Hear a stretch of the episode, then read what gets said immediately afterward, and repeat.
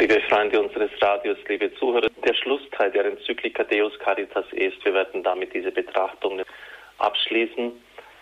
Und es geht gerade in diesem Schlussteil um die Gottesmutter. Der Papst schreibt, die Mutter des Herrn ist eine Hoffende.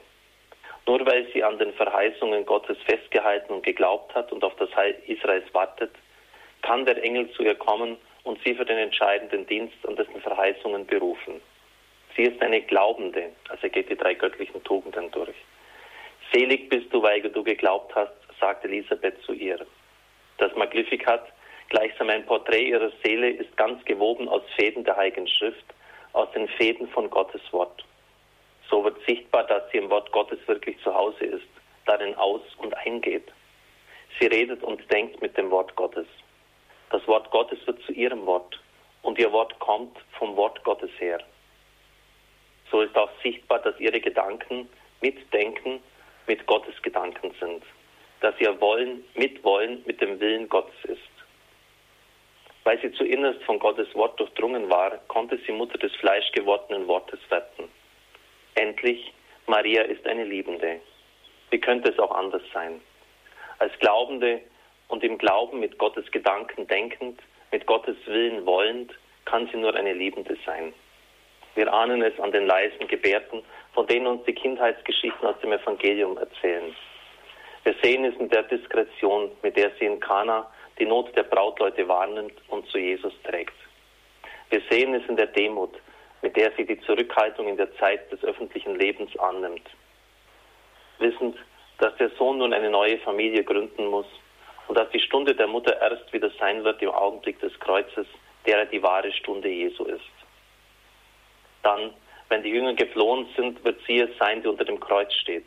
Und später, in der Stunde vom Pfingsten, werden die Jünger sich um sie scharen in der Erwartung des Heiligen Geistes.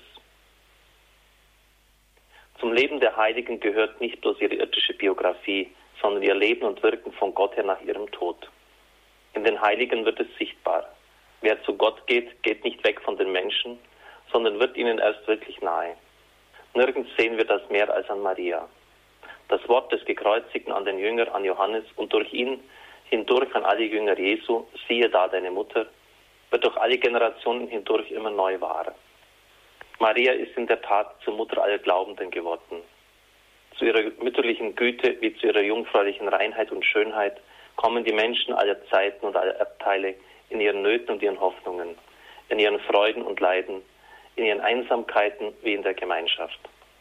Und immer erfahren sie das Geschenk ihrer Güte, erfahren sie die unerschöpfliche Liebe, die sie aus dem Grund ihres Herzens austeilt.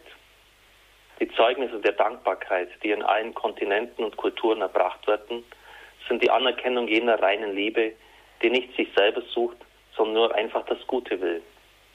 Die Verehrung der Gläubigen zeigt zugleich das untrügliche Gespür dafür, wie solche Liebe möglich wird.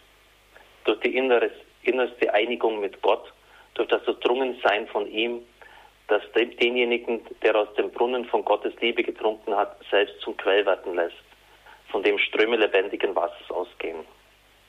Maria, die Jungfrau, die Mutter, zeigt uns, was Liebe ist und von wo sie ihren Ursprung, ihre immer erneuerte Kraft nimmt.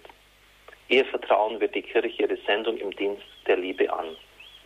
Dann kommt ein Schlussgebet, das sich heute auch eignet vom Papst.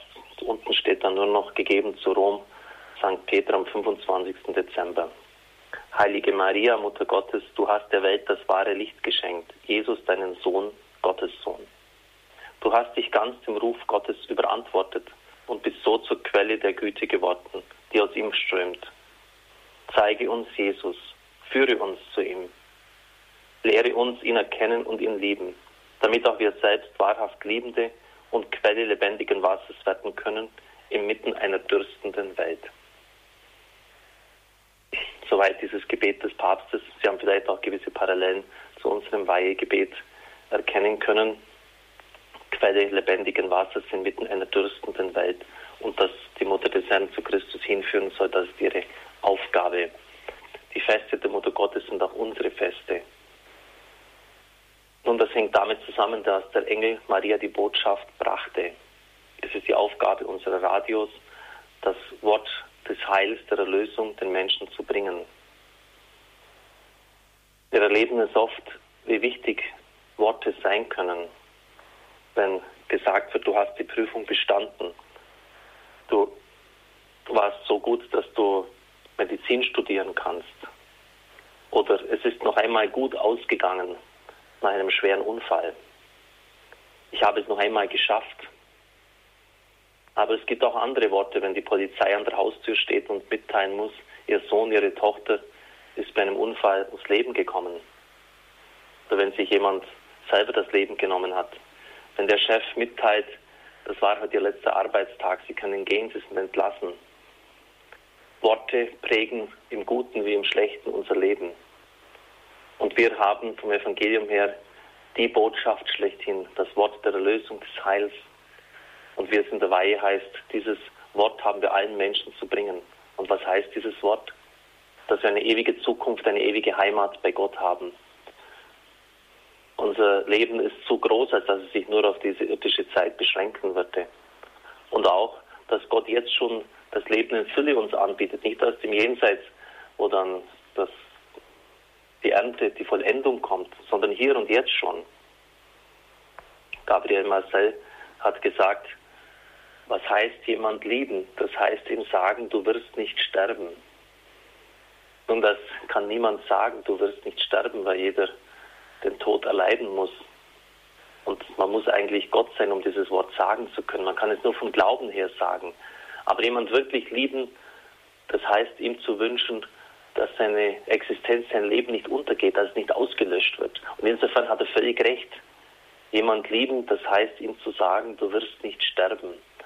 Oder ihm das wünschen, dass, dass er nicht einfach wieder in das Nichts zurücksinkt, dass sein Personenkern nicht zerstört wird, ausgelöscht wird, als ob er nie gewesen wäre. Im tiefsten, im Eigentlichsten ist das auch unsere Botschaft. Du wirst leben. Du, du wirst nicht einfach ins Nichts zurücksinken. Man wird dich nicht einfach irgendwo mal später einschaufeln, deine sterbliche Hülle, und dann sagen, gut, das war's, Ende der Vorstellung. Das ist unsere Botschaft, die Frohbotschaft, dass unser Leben im Hier und Heute jetzt schon gelingen soll, aber zugleich mit einer unendlichen Perspektive. Wenn das keine Botschaft ist, ist die beste Botschaft, die wir überhaupt den Menschen verkünden können.